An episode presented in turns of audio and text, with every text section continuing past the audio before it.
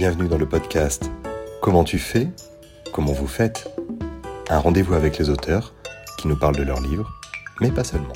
Alors, bonjour Guy Bollet. Bonjour. Alors pour ceux qui ne vous connaîtraient pas encore, vous avez remporté il y a peu le prix des deux magots. Alors qu'est-ce que ça fait de recevoir euh, la récompense littéraire du Café des écrivains? Cette année, le prix des deux magots fêtait ses 90 ans. Donc déjà, c'était euh, un moment tout à fait exceptionnel dans, l'histoire du prix des deux magots qui fasse une fête pour ses 90 ans. Et en plus, quand on sait que le premier à l'avoir reçu euh, en 1933, c'est Raymond Queneau pour Le Chien dent, euh, Queneau est un de mes grands maîtres en littérature. Si je suis devenu écrivain, c'est en partie euh, grâce à Raymond Queneau. J'ai vu que dedans, il y avait aussi André Ardelais, qu'il y avait euh, Christian Bobin. Donc on se trouve euh, entouré de gens devant lesquels on s'agenouille vraiment.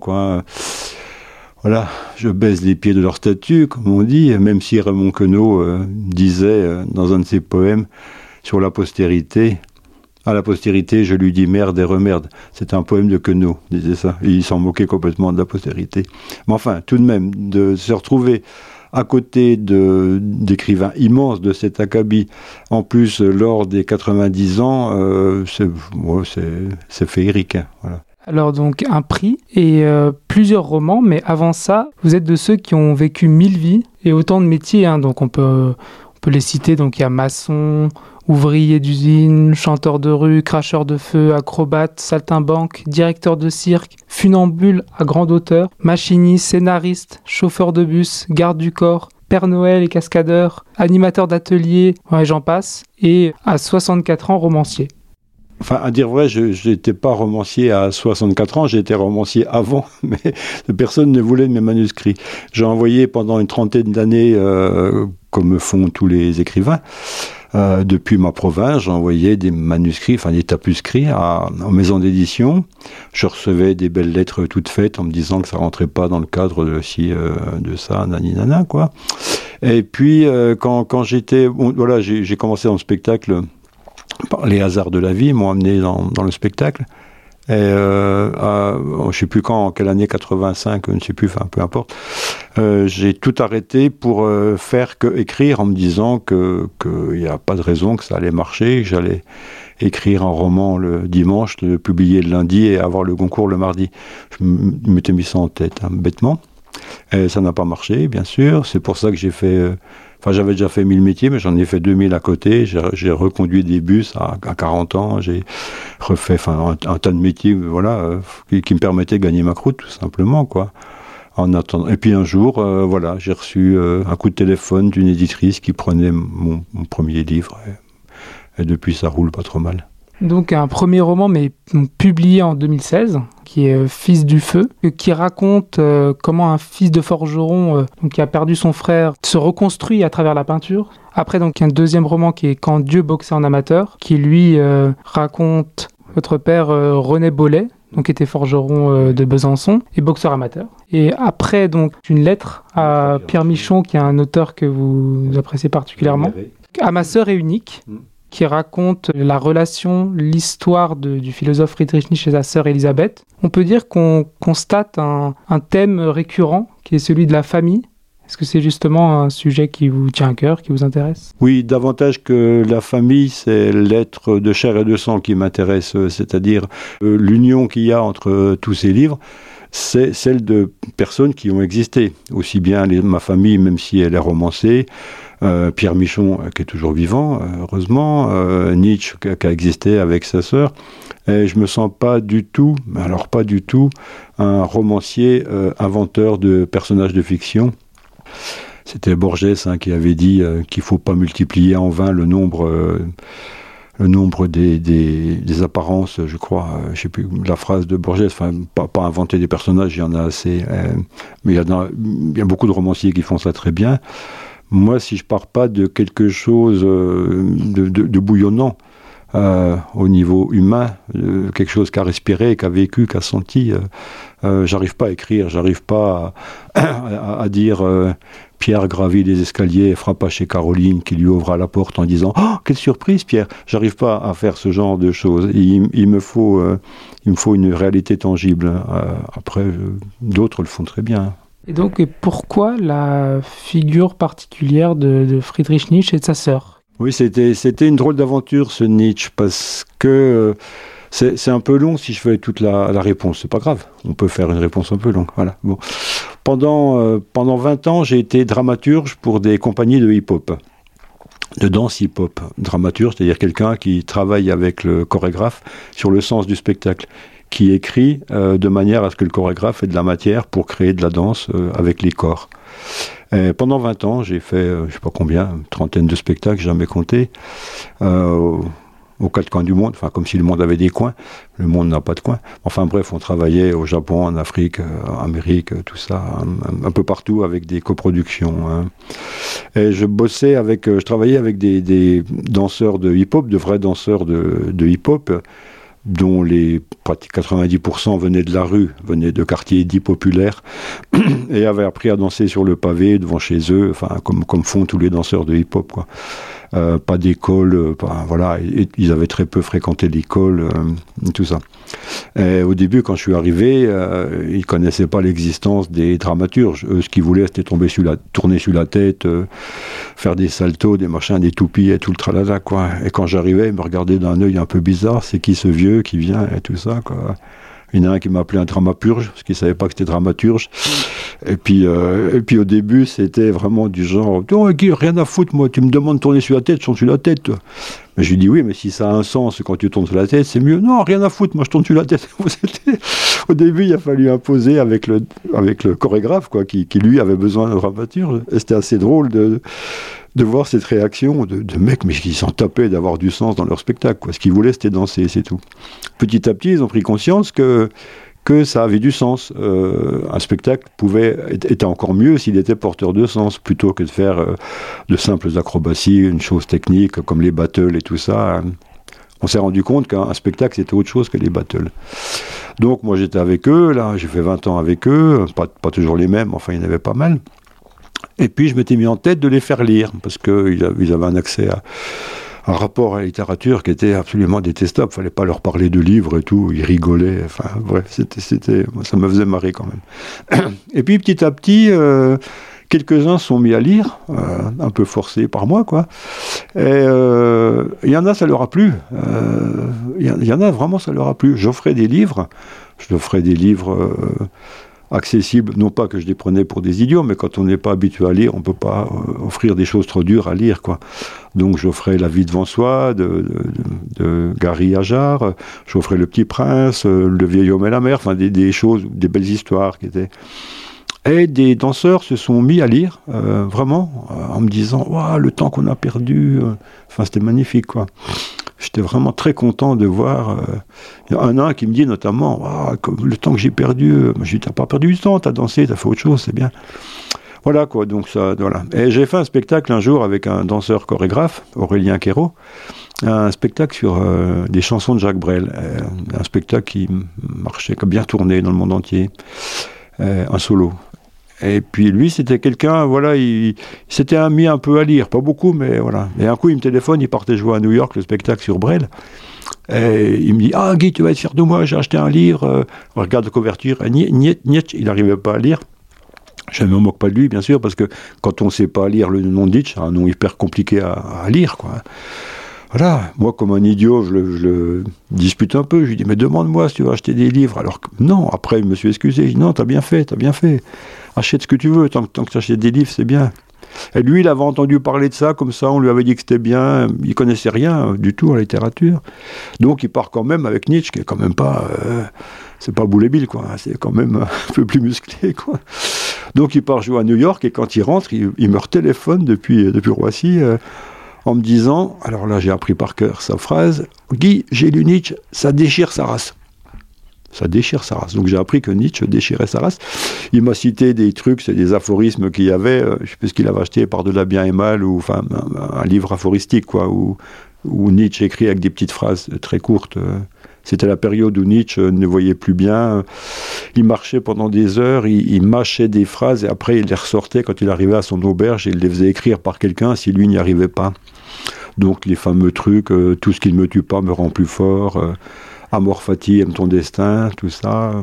Et comme c'est un danseur qui avait eu des problèmes bon, dans, dans la vie, malgré lui, quoi, qu'il s'était fait un peu, un, peu maltraité par la vie, tout de suite, ça lui a parlé et, il me dit Guy, on fait un spectacle sur Nietzsche.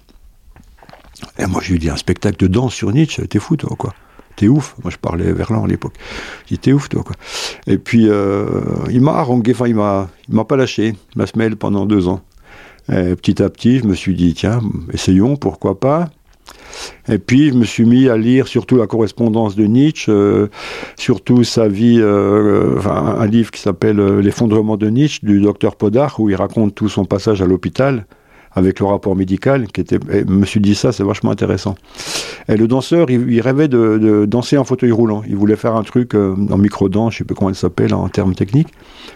Et puis on s'est dit, tiens, on va prendre les dix dernières années de Nietzsche, quand il est en fauteuil et alité, et puis on va aller partir là-dedans, puis on verra bien, quoi. Et puis on a fait le spectacle, qui a bien tourné, euh, avec pas mal de vidéos. Il y avait une belle, une belle vidéo de lui en fauteuil euh, derrière, qui dansait en fauteuil, et le danseur devant euh, était aussi en fauteuil roulant, mais après se levait, qui arrachait sa moustache, et devenait le double, un peu vivant, le double pensée de Nietzsche malade. Et ça marchait très bien, c'était un beau spectacle. Et puis deux ans après, ben, comme tout le monde, quoi, en rangeant mes papiers, tout mon, amas de trucs accumulés partout, je feuillette, je retombe sur ces notes du spectacle en me disant ah oui il y a une belle matière quoi, enfin un beau matériau euh. mais je savais pas du tout quoi en faire j'avais pas d'idée d'en faire un roman et tout ça et je me suis mis spontanément à écrire la première phrase du roman qui fait trois pages. La première phrase elle est d'une seule traite il n'y a pas de points et tout ça.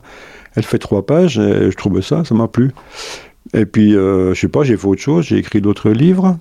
Et j'y suis revenu deux ans après encore euh, je suis retombé sur cette phrase et me suis dit, ouais, ça mérite une suite, en n'ayant aucune idée de qu'est-ce que j'allais bien pouvoir dire sur Nietzsche, qui est un sujet hyper traité, il y a, 300 000 bouquins sur Nietzsche. Euh, je ne savais pas du tout, voilà, je suis parti, et puis euh, la sœur est apparue assez vite, je me suis rendu compte que ce qui m'intéressait, c'était ce rapport frère-sœur, c'est-à-dire euh, la vie d'un Nietzsche humain, non pas du philologue ou du philosophe, je maîtrise pas du tout la philosophie de Nietzsche pour m'attaquer à un tel bouquin. Mais ce qui m'intéressait, c'était leur histoire à eux deux. Et comment elle est parvenue à nazifier son frère, enfin à le vendre à Hitler. Euh, comment, au fil des années, eux qui étaient un petit couple adorable, merveilleux, un petit couple de contes de fées au début, hein, dans leur enfance, comment elle a pu le trahir? Et, c'est l'épopée de, cette trahison que, je me suis petit à petit, euh, qui s'est mis en route dans le roman. Ça s'est fait un peu tout seul justement avant le, la relation entre le, frère et la sœur. Donc il y a la première scène qui est donc en janvier 1889 où euh, donc le philosophe euh, il se rue sur un cheval pour le protéger donc des coups de fouet d'un cocher. Après ce grand élan euh, compassionnel, donc il bascule dans ce qu'on appelle la folie. Et d'ailleurs c'est intéressant parce que justement vous l'avez évoqué un petit peu avant, ceux qui s'intéressent au philosophe connaissent cet épisode de sa vie. On sait aussi souvent de manière un peu floue qu'il a vécu les dix dernières années avec sa sœur, donc qu'il était devenu mythique, mais on connaît moins cet entre-deux. Le, livre enfin, le, début du livre est bâti euh, comme un opéra. Dans, un opéra, Carmen, n'importe quoi, vous avez l'ouverture qui va donner un petit peu tous les morceaux principaux qu'on va entendre dans l'opéra. Enfin, c'est la base même de l'opéra, quoi, aussi bien chez Mozart que, chez Bizet. Donc on a une suite de petits, euh, de petits morceaux de musique euh, qui vont être développés après. Euh, voilà. et puis j'ai commencé un peu avec cette première phrase qui dure trois pages, qui résume la vie de Nietzsche un petit peu en trois pages, c'est-à-dire qui annonce qu'est-ce qui va se passer. il y a un peu tout dans, cette, dans, ce, dans ce début. Et donc forcément, ça commence, enfin, ça coupe pas forcément, mais j'ai choisi de commencer par le moment où il se précipite, soi-disant, au coup d'un cheval, parce que euh, après il y a une part de légende, de mythologie, euh, on ne sait pas trop, mais enfin l'histoire elle est belle, après tout, euh, après tout gardons-la quoi. Donc j'ai commencé par cette histoire-là, en comprenant, enfin au fur et à mesure de l'écriture, ça, ça a mis trois ans quand même dans l'écriture, que j'allais arriver à la trahison de Nietzsche et qu'il fallait effectivement raconter tout ce, passage dont les historiens parlent très peu parce que ils sont pas romanciers, c'est pas c'est pas leur rôle. Donc qu'est-ce qui s'est passé pour que la sœur de Nietzsche arrive à trahir son frère alors que depuis le début, lui, c'était, on les prend euh, juste après cette scène d'introduction, on les prend euh, face au cercueil de leur petit frère Joseph qui est mort à l'âge de deux ans, et on suit le frère et la sœur qui sont unis toute leur vie, on les suit jusqu'à la fin. Et on se rend compte que elle, la sœur, au début, elle est très aimante. Euh, elle, elle, a conscience que son frère est un génie depuis, depuis qu'il a 6 ans. Qu'il, euh, Nietzsche a des maux de tête depuis qu'il a aussi 5-6 ans, euh, le contraignent des fois à devoir s'isoler pendant trois semaines, un mois ou deux mois dans le noir sans pouvoir sortir. Elle l'aide à faire ses devoirs, elle lui écrit ses textes, elle est son assistante, sa garde malade, euh, son épouse d'une manière tout à fait pudique, et, tout ça. Et donc c'est un beau petit couple, hein. c'est un petit couple de contes de fées, pratiquement les deux, quoi. Et petit à petit, on va les suivre. Et euh, euh, voilà, Nietzsche est nommé très jeune professeur à Bâle, professeur extraordinaire, à un âge où personne n'est élu. Sa sœur va habiter à Bâle parce qu'il est, submergé par le travail et ses maux de tête et, Dieu. Et euh, on, les sent partir pour vivre ensemble, pratiquement maritalement, toute leur vie, comme font certains frères et sœurs. Ça arrive beaucoup dans l'histoire du monde. Sauf qu'après, Richard, Wagner va rencontrer Nietzsche, va l'inviter à Tripschen où il est en exil pour des histoires politiques, euh, voilà. Et euh, Elisabeth, la sœur de Friedrich, quoi, va tout d'un coup découvrir euh, le luxe, l'argent, la puissance, la gloire, l'idée de la gloire. Et là, entre les deux, les chemins vont séparer. Nietzsche, ce qu'il veut, c'est écrire, c'est tout. Écrire. Écrire pour le bien de l'humanité. Elle, ce qu'elle veut, c'est s'enrichir et mettre la couronne sur sa tête. Elle va tout faire pour y arriver. Après, le roman euh, raconte tout ça. Vous commencez justement par leur jeunesse, comme, vous avez dit, où euh, en fait ce qu'on découvre, pour ceux qui s'y intéressent, on sait que Nietzsche était quelqu'un de précoce, qui avait euh, des, grandes capacités très vite, mais en fait ce qu'on découvre dans votre roman, c'est que c'est presque un petit Mozart, c'est-à-dire dès, sa prime jeunesse, il écrit sa son autobiographie, plusieurs autobiographies, c'est intéressant d'évoquer le, Nietzsche enfant euh, face à sa sœur qui, elle, euh, elle sent quand même que son frère est particulier. Nietzsche est un génie, c'est évident, depuis l'enfance. Il, est né, c'est inné, il à lui est tombé dessus. Euh, c'est la grâce mozartienne, effectivement. tout, tout, petit, il, apprenait déjà, il a appris plein de langues. Il parlait couramment le grec, le latin, le français, l'allemand évidemment. Et tout. Il s'intéressait à tout, à la musique, à la botanique. Euh, il, le petit génie qui est bon dans tout, quoi. Et sa sœur, qui était, on peut dire, un, peu bête, hein, un peu bécassine. Sa sœur n'a jamais brillé par son intelligence, euh, semblablement à sa mère. C'était. Euh, il ne faut pas oublier que Nietzsche son père est mort, euh, il avait 6 euh, ans, euh, son petit frère est mort, et il s'est retrouvé au milieu d'un troupeau de femmes. J'appelle ça le grand cheptel des femmes. Des femmes. Il a été élevé par sa mère, par sa grand-mère, par ses tantes, qui étaient toutes un peu bizarres du cerveau, quoi. C'était une espèce de une espèce de faux folle qu'on peut dire quoi. Elles étaient euh, toutes. Il y a eu pas mal de suicidés, il y a eu pas mal de malades mentaux, il y a eu pas mal de fous au sein de la famille, qui a été une famille de, pasteurs, aussi bien du côté de son père que de sa mère, de pasteurs protestants. Et donc ils, étaient tous pris dans cette espèce de religion euh, qu'on dirait maintenant extrémiste, enfin avec avec euh, quelques bémols quand même. Enfin, il, était quand même, euh, c'était Dieu avant tout. La vie sur terre n'avait pas de sens. On, ne venait sur terre que pour retrouver le royaume de Dieu. Euh, il fallait vite vivre et se débarrasser de ça. c'est pour ça que, Nietzsche a crié Dieu est mort. À un moment, il avait un peu marre de, il avait envie de vivre, quoi. Il avait envie de chanter, de rire, de danser et tout ça, quoi. Et donc lui, il grandissait au milieu de ces femmes qui lui ont un peu serré la corde au court de goût, hein, entre autres, quoi. Et, euh, et c'était un génie, c'est-à-dire tout ce qui touchait, c'était de l'or. Il composait, il faut pas oublier que c'était un compositeur euh, de musique. maintenant, on, trouve des, disques de lui hein, enregistrés par des pianistes contemporains. C'est de la belle musique, bien sûr très schumannienne, très schubertienne, très romantique à l'époque, enfin de voilà de la musique de son époque. Il n'était pas du tout dans une musique euh, contemporaine, enfin si tant est qu'il y en a vu à l'époque. Mais euh, voilà, Nietzsche, tout ce qui touchait, il était touché par la grâce. Sa sœur, elle avait euh, l'intelligence de l'aider, au moins. quand on dit qu'elle était bête, elle avait quand même ça. Elle, se rendait compte. Elle s'est mise au pied de la statue, elle aussi, comme moi au pied de Queneau. Elle s'est mise au pied de son frère. Et elle a dit Je vais consacrer ma vie à mon frère. Et euh, elle s'est un peu opposée à sa mère au moment où lui, euh, il s'était inscrit en fac de théologie parce que sa mère voulait absolument qu'il devienne pasteur, rien d'autre. C'était toute une génération de pasteurs. Il n'y avait aucune raison que lui, intelligent, n'y soit pas. Lui, très vite, a découvert la philologie et la philosophie. Et euh, s'est dit, les bondieuseries, il y en a marre, quoi, j'en veux pas, quoi. Donc là, il a, quitté la fac de, théologie à laquelle il s'était inscrit, à Bonn, et il est parti euh, à Leipzig pour, euh, faire euh, une fac de philologie. sa mère l'a maudit, l'a rejeté, tout ça. Sa sœur avait, comme on dit, le cul entre deux chaises. Elle ne savait pas trop, mais elle s'est dit quand même. Je vais quand même aider mon frère pour qu'il ait son diplôme. Elle s'est mise à son service. Elle a été extrêmement efficace. Parce qu'elle n'était pas, comme on dit, très intelligente, mais elle, elle était très minutieuse. Euh, elle lui demandait de chercher des trucs dans les archives euh, de la grande, immense bibliothèque de Leipzig. Elle faisait son boulot. Elle allait compiler, recopier. Il lui a vraiment préparé le terrain pour, euh, pour qu'il soit un bon professeur de, philologie à, la faculté de Bâle, où il avait été nommé. Et donc sa sœur a été véritablement une, une canne qui l'a, qui aidé à marcher, à avancer dans la vie. Et là-dessus, on peut, on peut, on peut rien lui retirer à la sœur.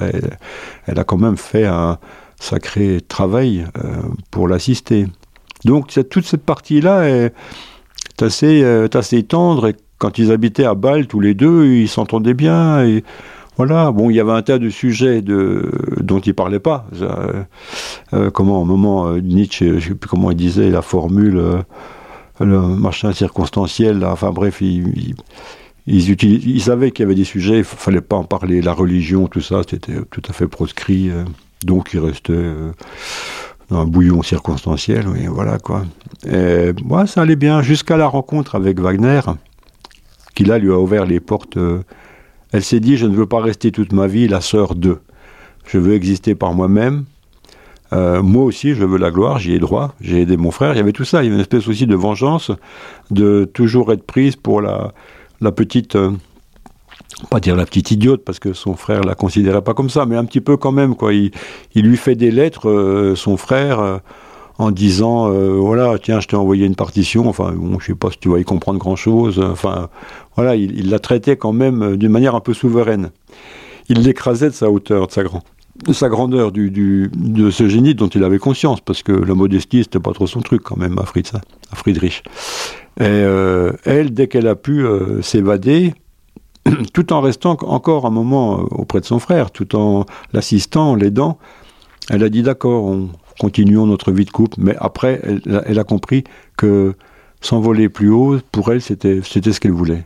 Elisabeth, donc la sœur de Friedrich Nietzsche, c'est c'est un personnage ambivalent. D'un côté, voilà, elle est assez quand même pétrie de vanité, quand même dans le roman, on comprend qu'elle ne comprend pas tant que ça. C'est-à-dire qu'il y a quand même des, choses qui la dépassent et ça va être la popularité de Nietzsche euh, qui viendra justement au moment où il, perd un peu la, conscience du quotidien, je on peut dire ça comme ça. Elle va s'appuyer là-dessus pour elle-même briller. Mm. Et entre les deux, euh, qu'est-ce qui se passe? Donc elle va, elle va se marier justement après. Donc ça va être aussi par l'entremise de Wagner. C'est un, Hein, un Wagnerolâtre, hein, un peu ça, qui est férocement antisémite. Hmm. Et entre, entre les deux, il y a aussi le Paraguay, donc il y a vraiment toute une aventure, ce basculement de la sœur hmm.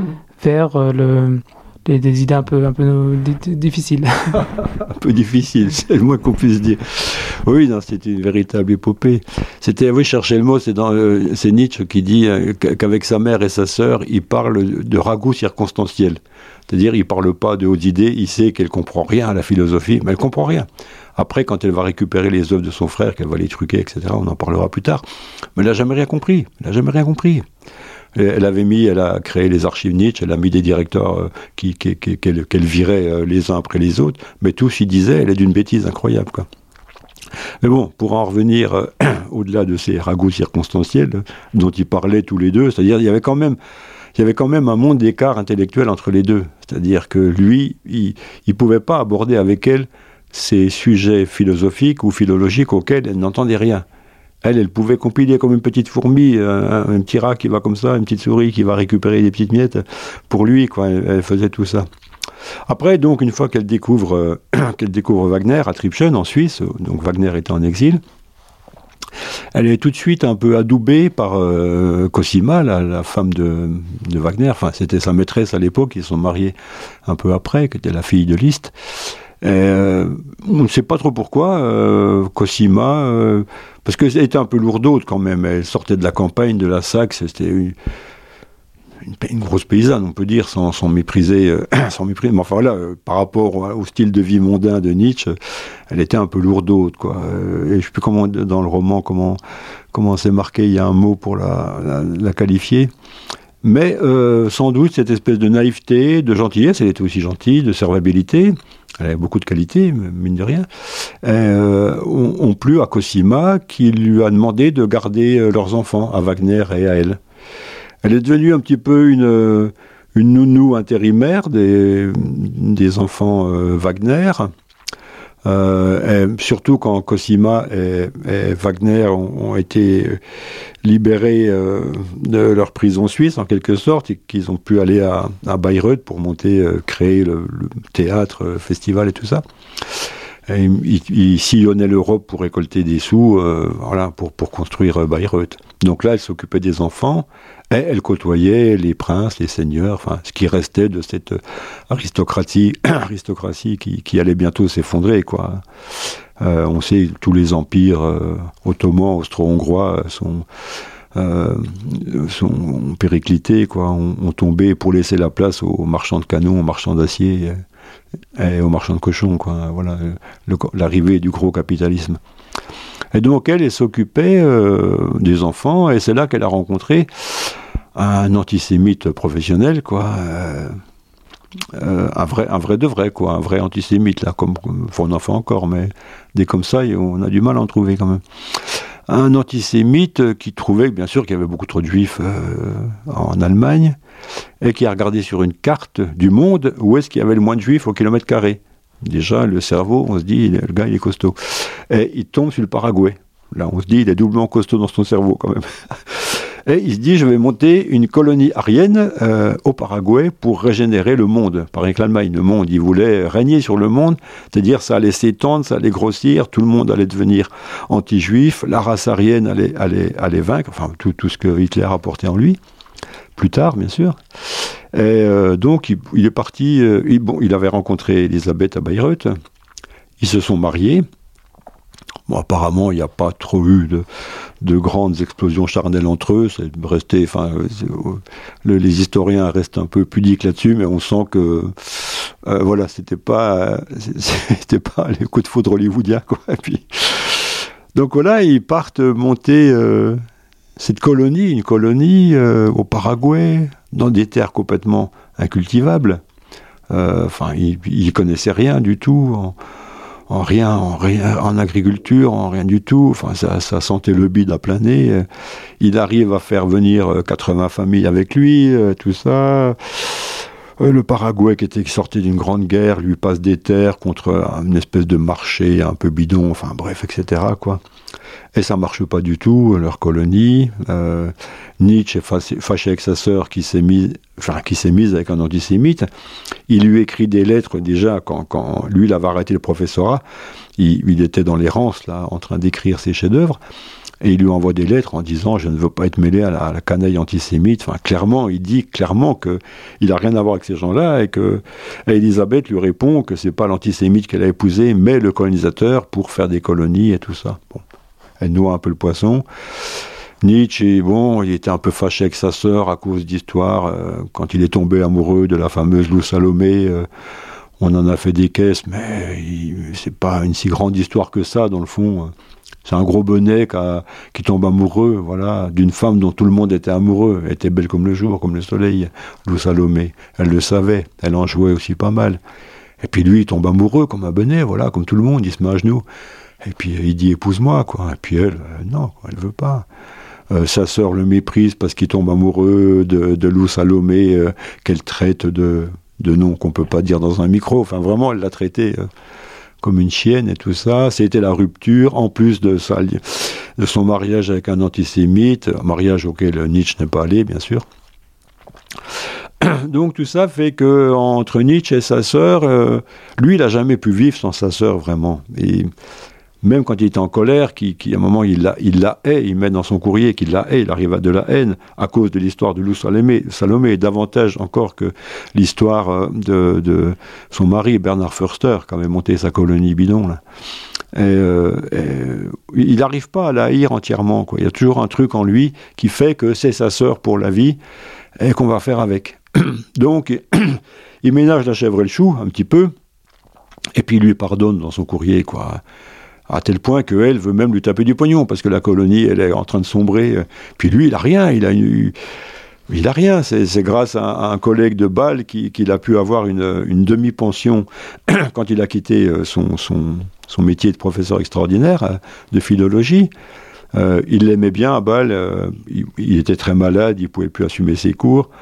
Et puis un de ses collègues, avec un, de ses rares amis, quoi, il est resté ami tout le temps, toute sa vie avec lui, euh, a, a, tanné un petit peu le, les, patrons de l'université pour lui passer une demi-pension.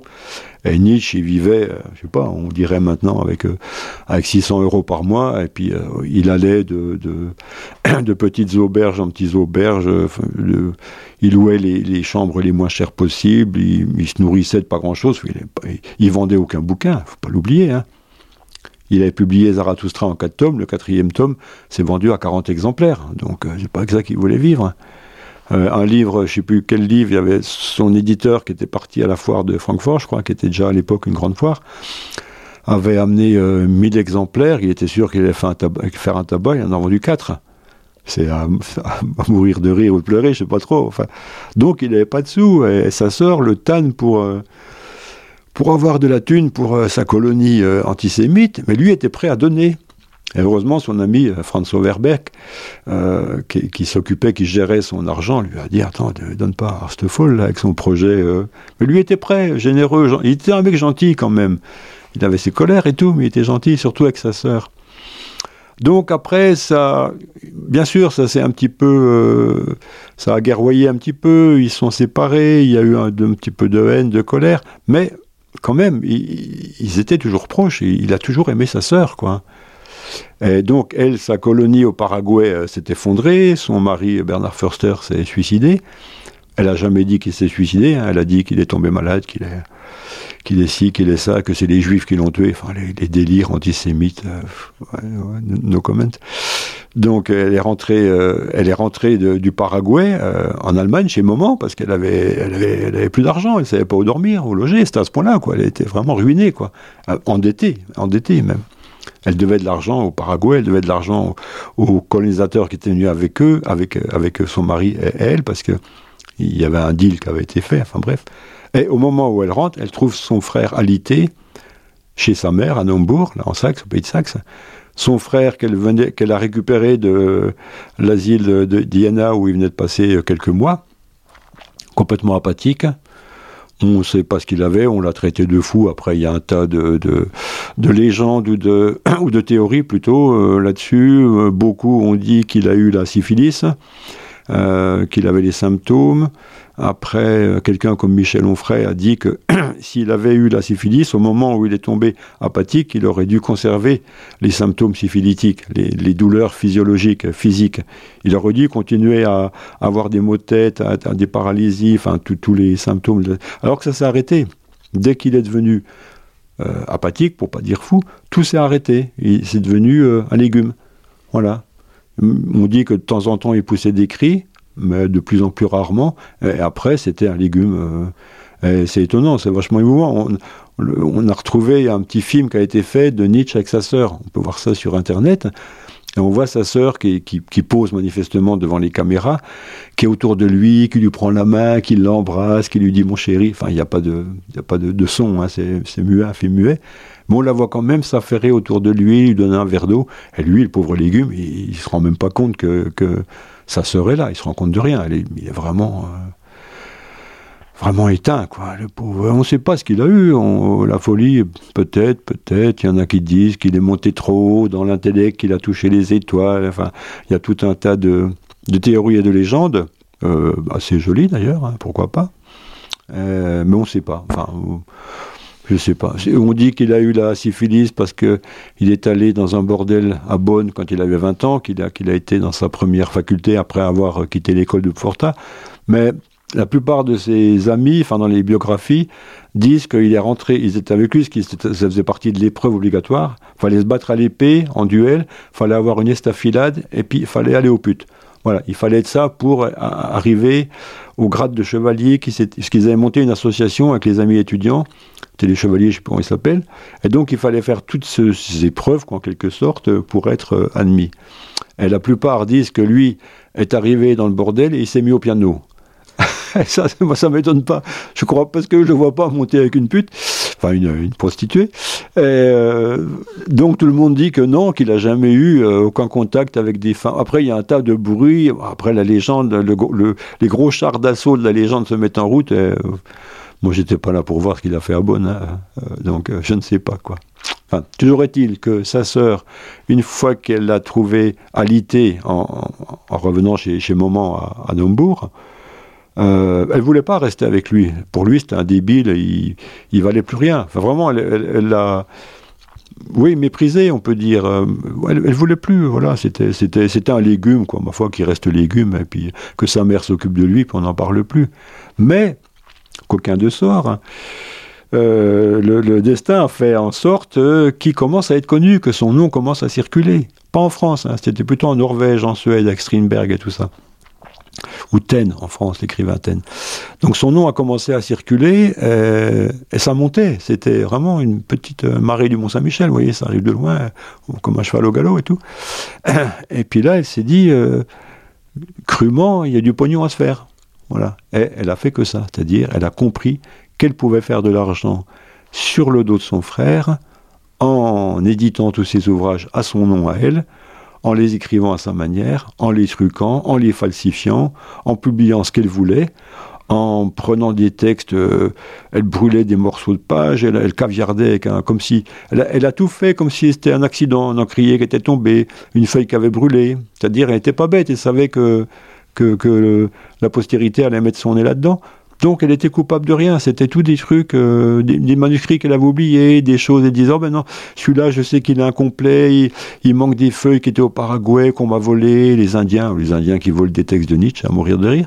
Enfin bref, elle, a tout truqué, tout ça, pour s'approprier son œuvre, et finir par s'acheter un château avec 25 domestiques, quand même. Quand même chapeau, quoi. tout, tout avec l'argent de Nietzsche, pendant que lui était complètement euh, aphasique, euh, immobile. Euh, elle a poussé la perversion jusqu'à s'acheter un château qu'elle a appelé les Archives Nietzsche, Nietzsche Archives, tout ça, à le mettre à, l'étage dans un petit lit, tout ça, avec des beaux coussins, avec de la soie blanche et tout, et faire payer pour le visiter comme un singe dans un zoo. C'était vraiment et payer cher, hein, parce que on sait maintenant que c'était des sommes, c'était pas 50 balles quoi. Voilà, fallait mettre un billet de 500 euros pour aller voir Nietzsche. Pas, on faisait pas de photos, rien du tout. On le regardait puis on repartait. Et donc, elle a été, euh, enfin voilà, crapule, euh, la crapule. Là, là, par contre, elle a eu l'intelligence du pouvoir, c'est-à-dire, elle, elle, a, elle, s'est dit, là, je peux être la reine. Euh, voilà. Elle, a été, elle voulait être reine au Paraguay. Elle a été pitoyable. Elle est rentrée en, se cachant derrière un voile parce que voilà, en, mentant, elle, elle a jamais dit à personne ce qui s'est passé au Paraguay. C'était de la faute des Juifs, bien sûr, entre autres, quoi. Euh, son mari, il est impeccable, il est mort comme ça, une crise cardiaque, euh, en priant avec un prêtre dans une, petite, euh, une petite chapelle, enfin, une bêtise effroyable. Elle a menti tout le temps, elle a trahi tout le monde, elle a trahi tout l'entourage de Nietzsche. Elle a, elle a viré tous les, le peu d'amis de Nietzsche, elle, a tout fait le vide. autour de lui, enfin autour de son cadavre déjà, déjà en comment, en, devenir quoi. Oui, elle était maline. Là, elle a été. Euh, on dit qu'elle était bête, mais elle n'est pas bête pour tout. Voilà. C'est ça, c'est. Euh, ce qui est un peu aussi montré dans le roman, c'est. Nietzsche, on l'appelait. Euh, entre autres, le, enfin, celui qui philosophait à coups de marteau. Quoi, donc, il était un peu, dans son œuvre, un peu bagarreur. Mais en réalité, c'était le doux des deux. Et euh, Elisabeth qui, était qui se tenait plus, qui était beaucoup plus dans la, la malignité. En réalité, c'était elle qui était la, forte, la motivée. Oui, mais là, là complètement, complètement. Nietzsche était, euh, était hargneux dans ses écrits. C'est-à-dire, euh, il libérait euh, toute, euh, toute la, charge qu'il avait en lui, enfin, tout point de vue, hein, philosophique, religieux et tout ça. Mais dans la vie, c'était un homme extrêmement précieux même. Il parlait avec déférence aux hommes, aux femmes, et tout, le monde disait qu'il en faisait un peu trop. On le trouvait trop, enfin, trop gentil, trop. Je sais plus le, mot exact. quand, quand quelqu'un est, beaucoup trop, en fait un peu trop dans les politesses, il y a, un mot qui m'échappe. enfin bref. Voilà, il était, mais il était extrêmement gentil, poli. Il, il détestait euh, les conflits avec les, les, êtres humains et tout ça. Et depuis l'enfance, il était comme ça. Jamais il s'est rebellé contre sa maman. Alors que elle, c'était une vraie peste depuis toute petite. C'était, elle voulait être la petite reine de Naubourg, de la famille. En plus, c'était, voilà, la fille, la fille unique, lui, le fils unique. Mais elle, en tant que, elle a joué du fait d'être une fille unique avec sa maman, parce que les rapports mère-fille sont différents que les rapports, des rapports mère-fils, mère-fils. Et elle a, et c'était une peste, elle se roulait, elle faisait des colères, elle parlait mal à sa mère, et, et Nietzsche était offusqué, il le dit dans, ses nombreux courriers, ses nombreux... il dit, mais jamais j'aurais parlé comme ça, j'aurais osé parler comme ça à ma maman. Et des fois, euh, il avait envie de la, baffer, parce qu'il trouvait qu'elle parlait mal, puis qu'elle était une petite peste. Et puis en plus, elle qui régnait sur lui, euh, euh, il y a un tas d'histoires là qu'on retrouve dans la correspondance, quand... quand quand, quand Nietzsche trouvait une fille jolie ou je sais pas quoi, disait tiens une telle, mais elle se mettait dans des colères noires, elle était d'une jalousie, mais pas possible. Il pouvait pas aborder une fille, il pouvait pas faire une lettre à une fille, il pouvait pas faire un cadeau à une fille. Il y avait une femme sur terre, c'était elle. Elle lui a mis ça noir sur blanc dans un courrier. Elle lui a dit voilà, il y a qu'une femme dans ta vie, c'est moi. À partir de là, on est mal. Quel a été donc l'amour de, de, la vie de Nietzsche? Est-ce que c'est sa sœur ou est-ce que c'est sa mère? On pose un peu la question dans le roman. Euh... Non, le grand amour de Nietzsche a été sa mère, clairement quoi. Sa mère et sa sœur, c'était c'était un duo, c'était un bloc quoi, c'était indissociable, voilà. Mais quand même, euh, euh, il, il, avait, il avait pas, euh, sa mère restait, enfin sa mère voulait qu'il soit pasteur. Dès qu'il a dit qu'il voulait pas y être, il y a eu une rupture avec sa mère. Mais sa mère a toujours été là tout le temps, enfin sans lui faire de, vraies histoires, alors qu'elle lui a quand même fait pas mal d'histoires de, jalousie, de ci, de ça. Et, et, lui était très proche de sa mère. Il écrivait pratiquement tous les jours à sa mère. Il y a, un moment, il a écrit pendant trois ans, je sais pas, dans toute sa correspondance, je sais pas, le nombre de, centaines, voire de milliers de lettres à sa mère, à, à un moment où il écrivait plus à sa sœur, parce que sa sœur l'agaçait pour euh, ses histoires antisémitiques, euh, antisémites. Euh, non, non, il était, amoureux de sa mère. Hein. C'était, euh, c'était, un, c'était, un bon garçon. Enfin, sa mère était extrêmement possessive, euh, bien sûr. Sa mère avait compris que, aussi que c'était un génie, mais pas un génie comme il voulait, quoi. Lui, elle aurait voulu qu'il soit un génie de la religion, de, de, comment on dit, enfin, voilà, de de la théologie, quoi. Il, aurait voulu qu'il soit un grand théologien, quoi. Et puis lui, bah, plus ça allait, plus, plus, plus il était barré dans ses trucs à lui, qui étaient tout à fait en dehors de la pensée de la mère, quoi. Sa mère, on cachait à sa mère les textes de Nietzsche. Quand elle a appris qu'il a écrit Dieu est mort, elle a failli faire une crise cardiaque. Enfin, voilà, quoi. Mais la sœur aussi, faut pas croire, la sœur aussi, quoi. Après, ma foi, on s'est arrangé avec tout ça. Euh, mais voilà, c'est enfin, dur à répondre, mais il les aimait toutes les deux, mais avec la mère prioritaire au-dessus de tout. Oui.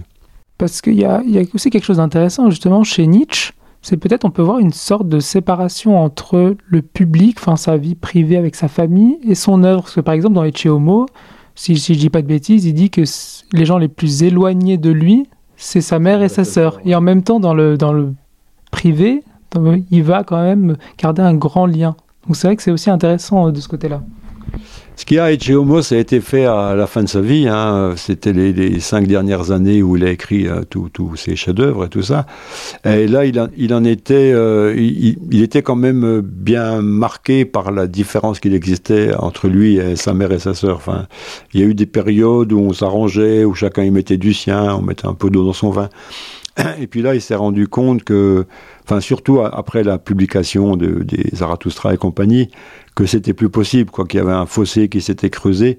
Il les aimait toujours, mais il pouvait plus les aimer. C'est les, souvent, dans les familles, ça se passe comme ça. Quoi. Il y a des ruptures, des gens qu'on aime toujours parce qu'ils sont notre famille. Enfin, c'est pas, c'est pas la loi du sang vraiment, mais on a vécu avec eux, on les connaît, on leur pardonne, euh, mais il y a un moment de rupture euh, chez Nietzsche euh, qui fait que dans Ecce Homo, il se lâche. Et dans Ecce Homo, c'est aussi la biographie de ses œuvres, c'est-à-dire c'est là où il va reprendre tout ce qu'il a écrit en disant j'ai écrit ça pour dire ça, ça pour dire ça.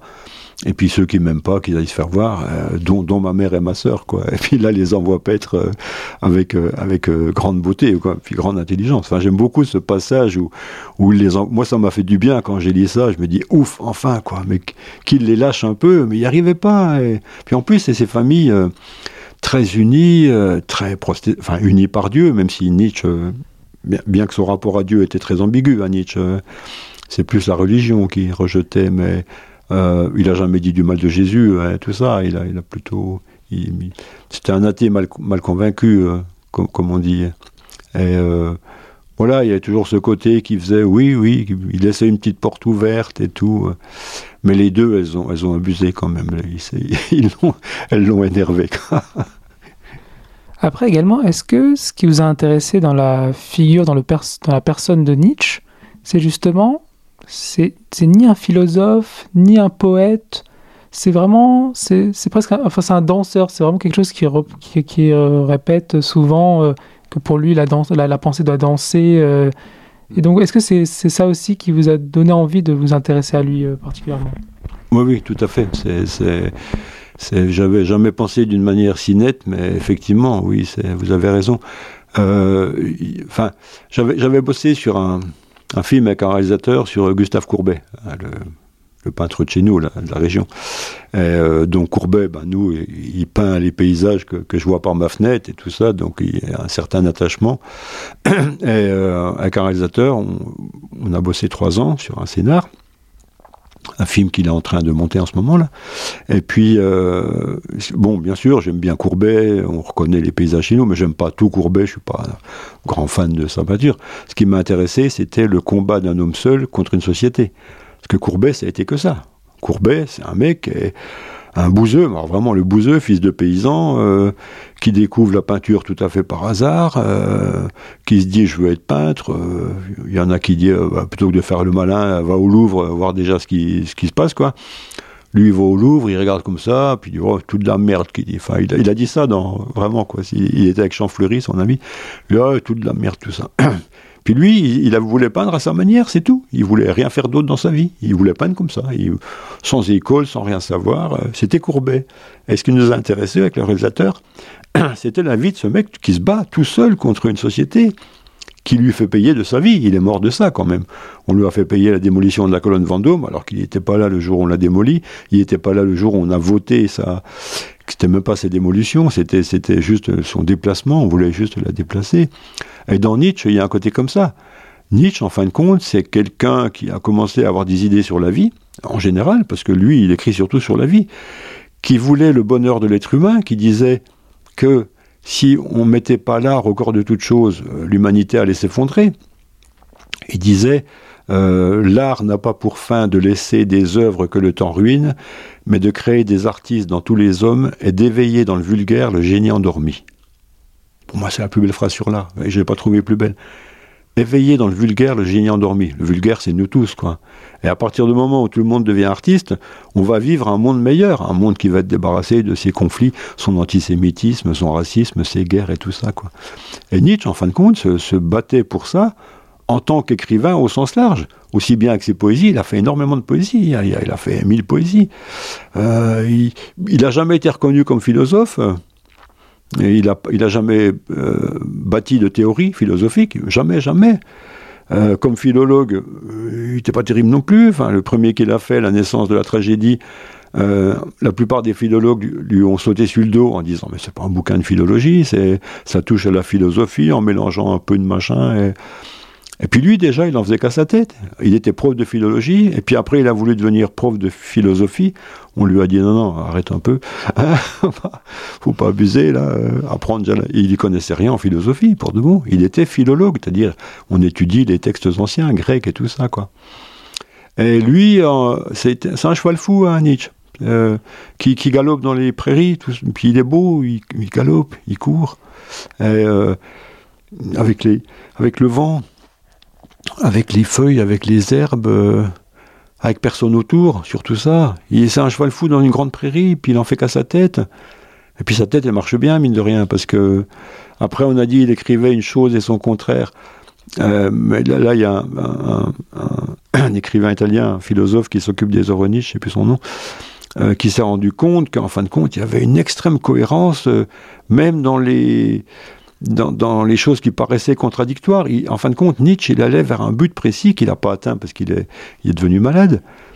Mais il n'y avait rien qui était fait presque au hasard. C'était tout dans ses méandres, dans ses, il n'arrêtait pas de se cogner à ses propres murs, à sa propre pensée, mais, mais il avait quand même, euh, il avait quand même un truc précis en tête qui voulait dire sur l'humanité.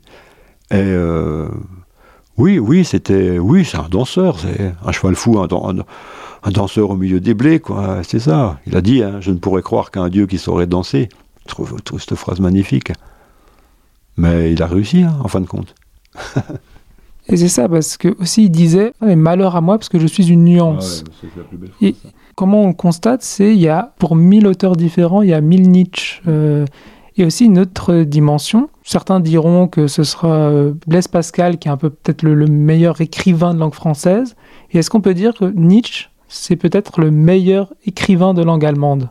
Tout le monde est persuadé que Nietzsche est le plus grand styliste allemand, euh, parce que son écriture poétique. C'est une écriture extrêmement poétique. Après, on a du mal à traduire. Enfin, beaucoup, j'ai lu beaucoup de textes sur les traducteurs qui disaient la difficulté de traduire et la pensée de Nietzsche et son style.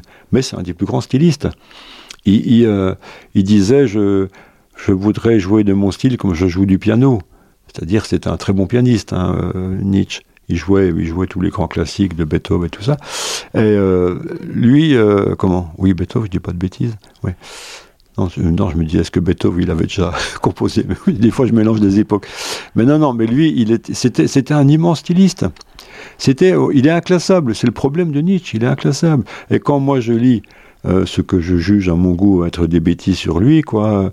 Euh, il y a des bouquins, pourquoi nous ne sommes pas Nietzschéens, les Nietzschéens de gauche, les Nietzschéens de droite. Euh, quand je lis des trucs d'universitaires, payés avec nos sous d'ailleurs, euh, qui raconte des trucs complètement aberrants sur son antisémitisme, euh, euh, sur son machisme et tout. Oui, il avait tous ces côtés-là. Enfin, il, a, il, a, il est né avec son époque, donc au début, avec sa mère, sa famille et tout ça, les juifs, il disait, oh, les juifs, non, non, non, non. Enfin, quand il était gamin, il a fait des, des lettres à sa maman, oh, les juifs, ça pue, enfin, des trucs de gamin, quoi. Mais après, dès qu'il a, dès qu'il a lu les histoires des religions, dès qu'il a découvert les peuples, bah, il, était, à 10 milieux de ça. Il a, il a jamais été. Euh, il était anti-antisémite à 3000%, quoi. Il y a encore des gens qui le traitent euh, à cause du travail de, certains philosophes, quoi, euh, qui, qui, le mettent dans cette case-là. Il y a encore des, des, maisons d'édition sérieuses comme Gallimard qui publient euh, qui la volonté de puissance, qui n'a jamais été un livre de Nietzsche. C'est un livre bricolé par sa sœur. Elle a pris des petits bouts, elle a fait une compilation, de, un montage de texte. Mais déjà, Nietzsche n'a jamais voulu écrire un livre qui s'appelle La volonté de puissance.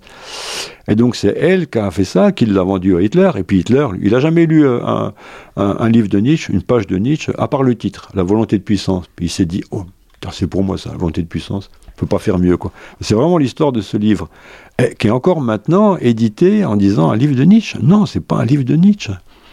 Et c'est un livre qui, qui, n'est pas dans la pensée de Nietzsche, c'est un bricolage, quoi. C'est vraiment terrible. C'est terrible l'image que, que, sa sœur, c'est sa sœur et elle seule, a laissée de son frère, c'est-à-dire euh, d'un facho, d'un nazi. Bien sûr, lui, il n'a pas pu connaître le parti nazi, il était mort déjà. Mais un nazi, un antisémite. Ah, il était tout sauf ça. Il n'aurait pas pu, du fait de sa philosophie, parce que c'est quelqu'un qui a souffert de maux vraiment terribles toute sa vie, euh, quasiment devenir aveugle, justement à un certain moment, des, douleurs de ventre terribles. Et euh, voilà, son credo, c'était amor fati. Hmm. Et c'était un peu l'idée de, il ne faut être contre rien, il faut toujours être pour hmm. quelque chose. Ce qui est terrible déjà, c'est se demander comment, avec tous ces mots, il est parvenu à écrire autant de belles choses. Parce que il faut imaginer quelqu'un qui est malade tout le temps, depuis l'enfance, qui a des mots de vente, qui a des mots décéphalés, qui, des fois, il, était complètement aveugle, il voyait plus rien. Il recouvrait la vue parce que c'était passager et tout ça.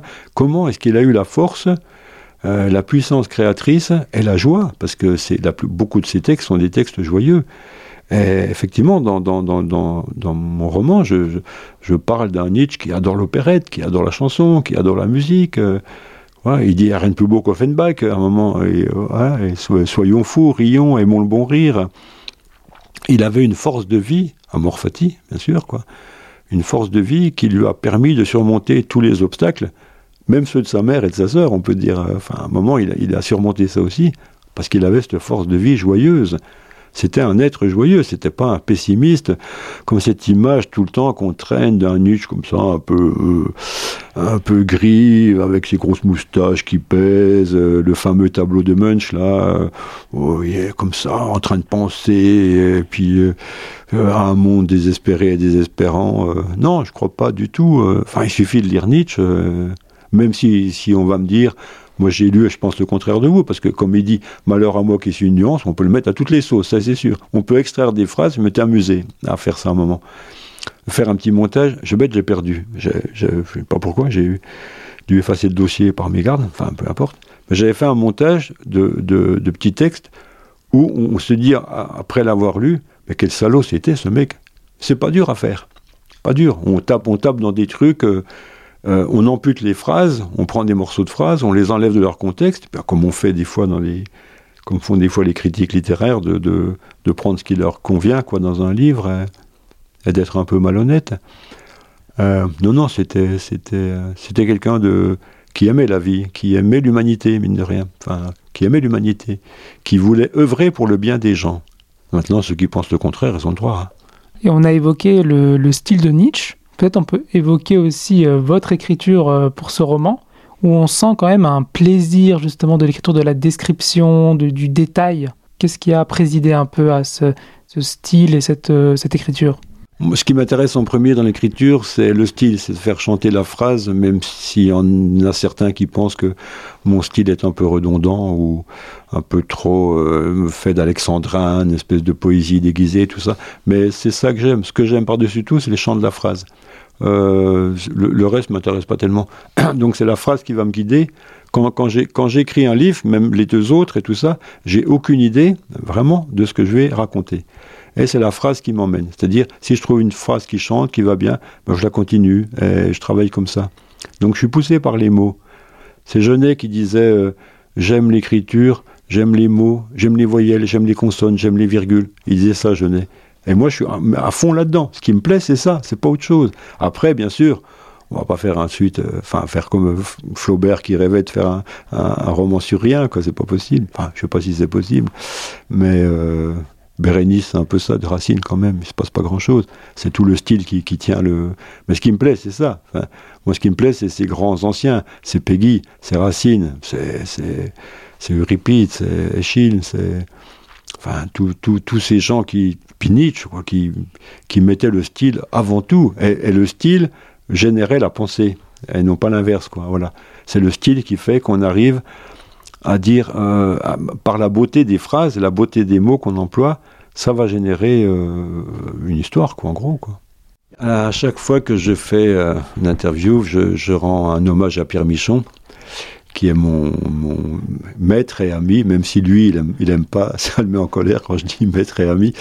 Mais comme on parlait de, de style d'écriture, effectivement, euh, chez Michon, la phrase chante euh, sans arrêt et je me sens euh, davantage un enfant de, de cette école-là, c'est-à-dire de, de, la phrase qui chante, de la phrase qui cherche à être la, la plus belle possible, plutôt que un écrivain raconteur d'histoire.